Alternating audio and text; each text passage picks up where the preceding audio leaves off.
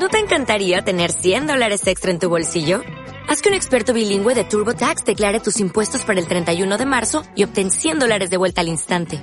Porque no importa cuáles hayan sido tus logros del año pasado, TurboTax hace que cuenten. Obtén 100 dólares de vuelta y tus impuestos con 100% de precisión. Solo con Intuit TurboTax. Debes declarar para el 31 de marzo. Crédito solo aplicable al costo de la presentación federal con TurboTax Full Service. Oferta sujeta a cambios o cancelación en cualquier momento.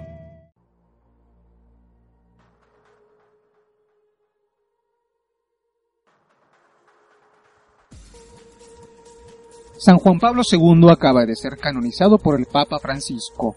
Totus tus fue su lema pontifical y su vida pastoral su entrega total a la Madre de Cristo. Ese totus tus expresa la dimensión mariana de su vida personal, de su acción sacerdotal. Quien se asome a su espiritualidad entenderá la vida y obras de San Juan Pablo II. Como pontífice, lo expresó en su encíclica Redemptoris Mater en el año de 1987 y en la Carta Apostólica del Año Mariano de 1987, Mulieres Dignitatem. Las palabras que María dirigió en el milagro de Caná las repiten hoy los cristianos. Haced lo que Él les diga. Es una exhortación a entrar en el nuevo periodo de la historia. La absoluta singularidad de María, elevada a la categoría de privilegio mariano, fue reconocido ya antes de que el emperador Constantino declarase libertad de culto a los cristianos, convirtiendo en antífona de la Iglesia Occidental Subtum Presidio. El culto a María surge desde el inicio del cristianismo. Prueba de ello es el papiro encontrado en Egipto que data del año 250 y es la oración más antigua que se conoce basada en la confianza plena en María. Bajo tu misericordia nos refugiamos, oh Madre de Dios. No desprecies nuestras oraciones en la desgracia, sino líbranos del peligro, tú, la única pura y bendita. En esta última frase ya se intuyen los cuatro dogmas marianos definidos solemnemente por la Iglesia. La Inmaculada Concepción, proclamado solemnemente el 8 de diciembre de 1854 en la bula Inefabilis Deus por el Papa Pío IX. La virginidad perpetua de María, proclamada en el concilio de Constantinopla en el siglo IV y en el segundo concilio de Letrán. La maternidad divina, proclamada en el concilio de Éfeso en el año 431 por el Papa Celestino I. La asunción al cielo, proclamada en 1950 por el Papa Pío XII. María es coronada como Reina de los cielos y de la tierra por la Santísima Trinidad.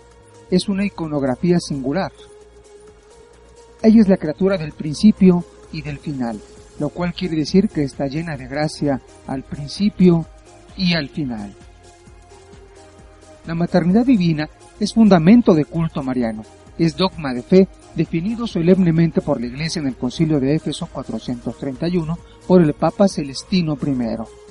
María, Madre de Dios y Madre nuestra, no solo lo es biológicamente, sino también en la fe porque escucha su palabra y la pone en práctica, llamada durante muchos siglos la adoración de la bienaventurada Virgen María, es el último dogma proclamado, de momento, en 1950 por el Papa Pío XII, la asunción de María al cielo en cuerpo y alma. El Papa no hizo más que definir solemnemente una verdad que los fieles siempre habían creído. La virginidad perpetua de María no solo tiene significado teológico, sino que además es un hecho histórico, en su Evangelio, Lucas nos dice que Jesús es explícitamente el Hijo de Dios y San Mateo afirma que es concebido por el Espíritu Santo. La narración de Lucas no deja lugar a dudas acerca de la virginidad de María y del nacimiento virginal de Jesús. Jesús no tuvo hermanos. El dogma de la virginidad perpetua de María se proclama en el segundo concilio de Constantinopla en el siglo IV y en el segundo concilio de Letrán. España ha jugado un papel singular en la definición del dogma. Es el ADN ibérico.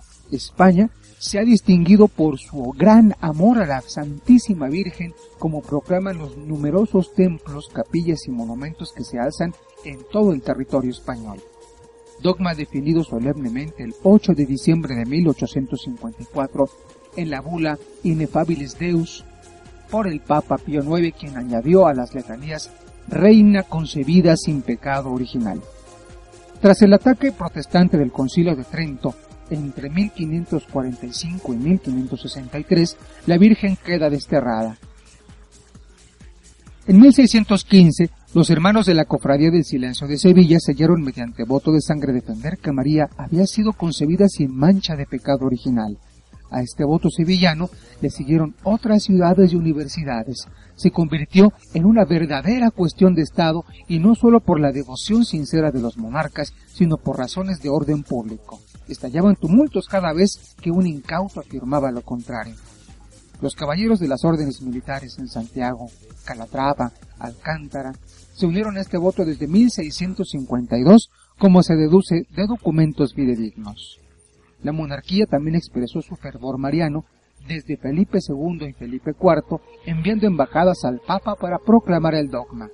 Carlos III reunió las Cortes del Reino de Madrid en 1760 y declaró la Inmaculada como patrona de España junto a Santiago.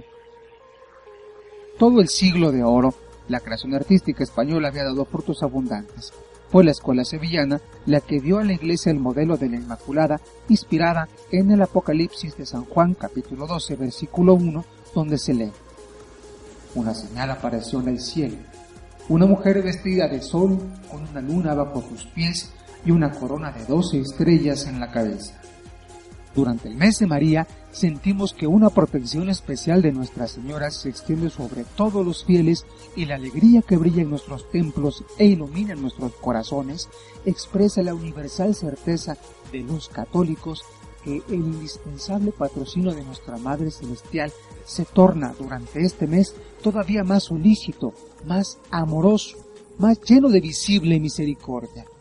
Nuestra Señora es la Reina del cielo y de la tierra y al mismo tiempo nuestra madre.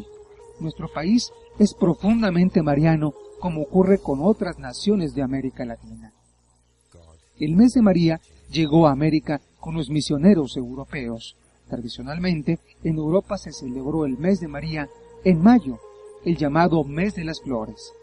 En algunas partes de América, como en Sudamérica, es el mes del frío más intenso, motivo por el cual se trasladó a noviembre coincidiendo su culminación con la fiesta de la Inmaculada Concepción el 8 de diciembre.